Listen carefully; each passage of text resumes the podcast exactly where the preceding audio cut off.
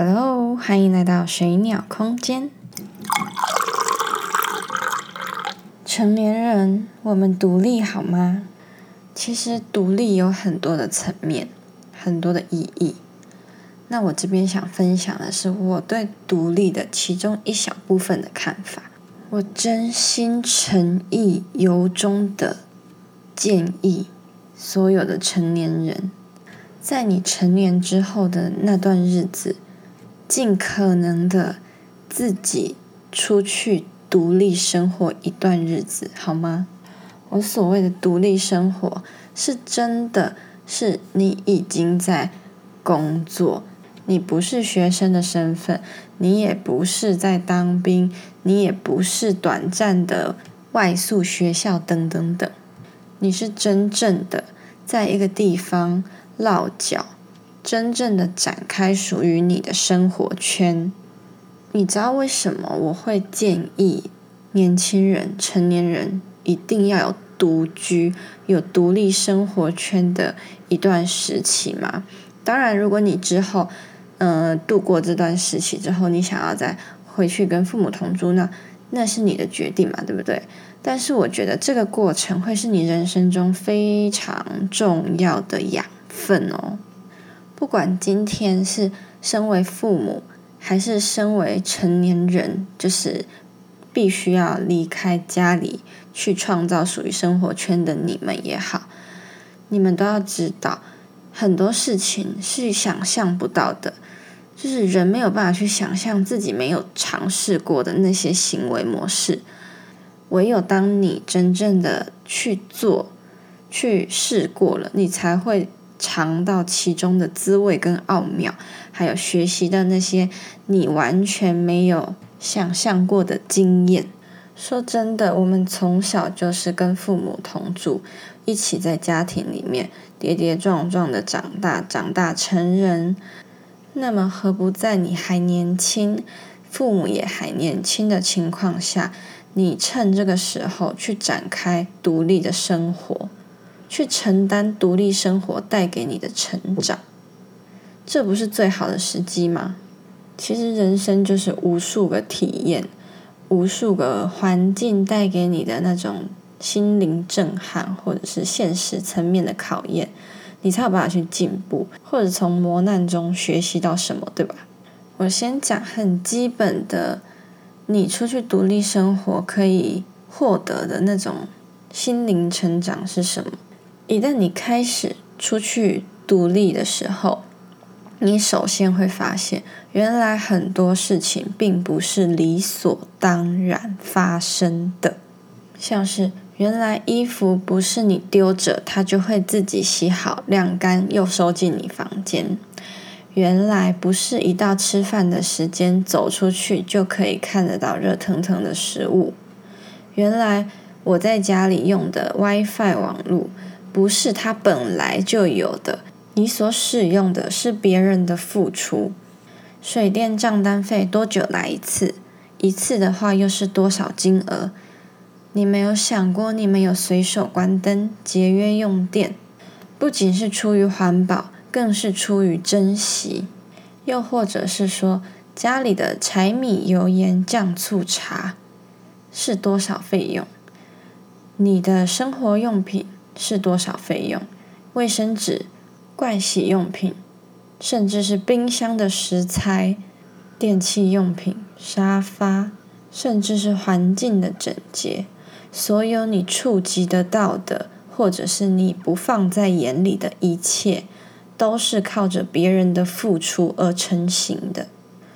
为什么说要独立生活过，你才有办法去理解说，这些并不是理所当然的？因为只有你一个人把自己丢到另外一个没有亲人在身边的环境里的时候，你才会意识到：哦，我现在只有一个人呢。这些生活的大小事，所有的琐碎的事情，从现在开始都是我要一个人承担了。打从这一秒开始，你的肌肉就开始在锻炼了，因为。你会明白到，既然我身上要承担的东西有这么细，那我就应该更花时间去审视打理自己的生活，而不是像以前一样把时间浪费在大部分没有什么意义的事情上。也等于是你被现实逼迫着要面对自己应该承担起的责任。真的，只有你买过柴米油盐酱醋茶，你才会知道什么叫做珍惜；只有你付过水费电费，你才会知道什么叫做不要浪费；只有你真正的去清理过你的居家环境的时候，你才会知道什么叫做。物归原位，只有你自己开始每天洗自己的衣服、晾自己的衣服的那一刻起，你才会知道，原来这么长一段时间，我把别人付出的一切当做理所当然。我有没有真心的感谢过帮我做这些事情的那个人？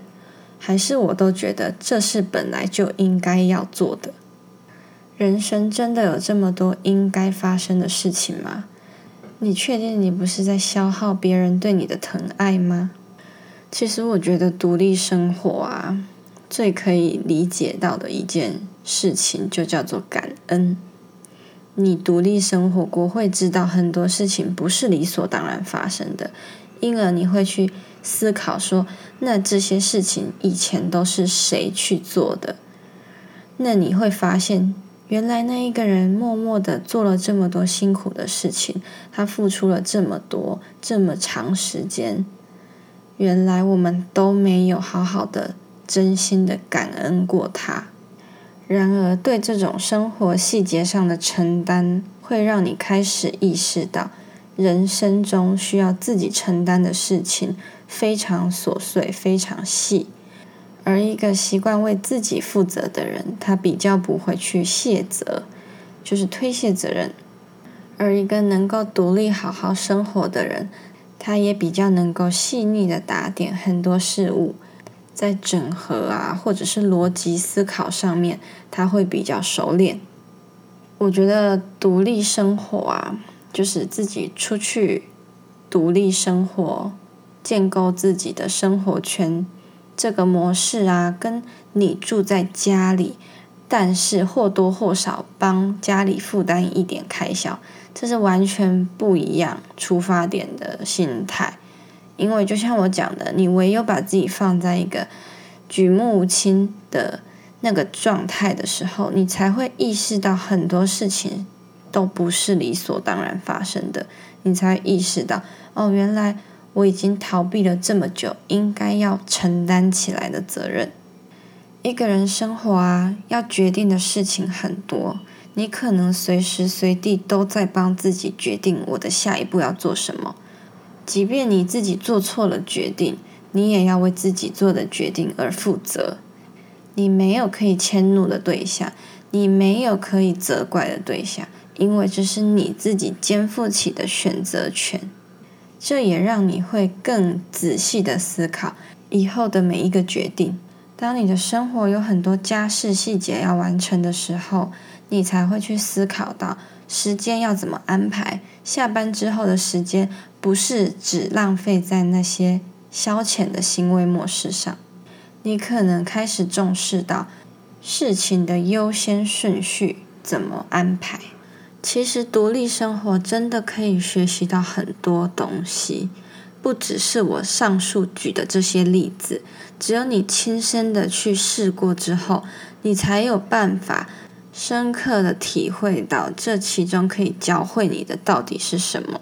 甚至跟房东之间的沟通，都是人际关系中最重要的一个技能。面对各式各样不一样心性的人，你要怎么去应对？你要怎么去拿捏分寸？你要怎么把事情说到点上，又不会招惹到对方？我之所以希望成年人可以独立生活一阵子，是因为我希望大家都可以有最基本能够独立生活的那种韧性，强韧的韧。你确定你可以一个人生活？你确定你会照顾好自己？你确定你有办法打点好你的生活一切？你确定你有办法面对生活上可能突如其来的意外或恐惧？将来某一天，带着这种可以独立的坚强韧性，才有办法去照顾身边的人，不管是你的父母还是你的对象，去开创那个陌生的环境，走出自己的舒适圈，去锻炼自己。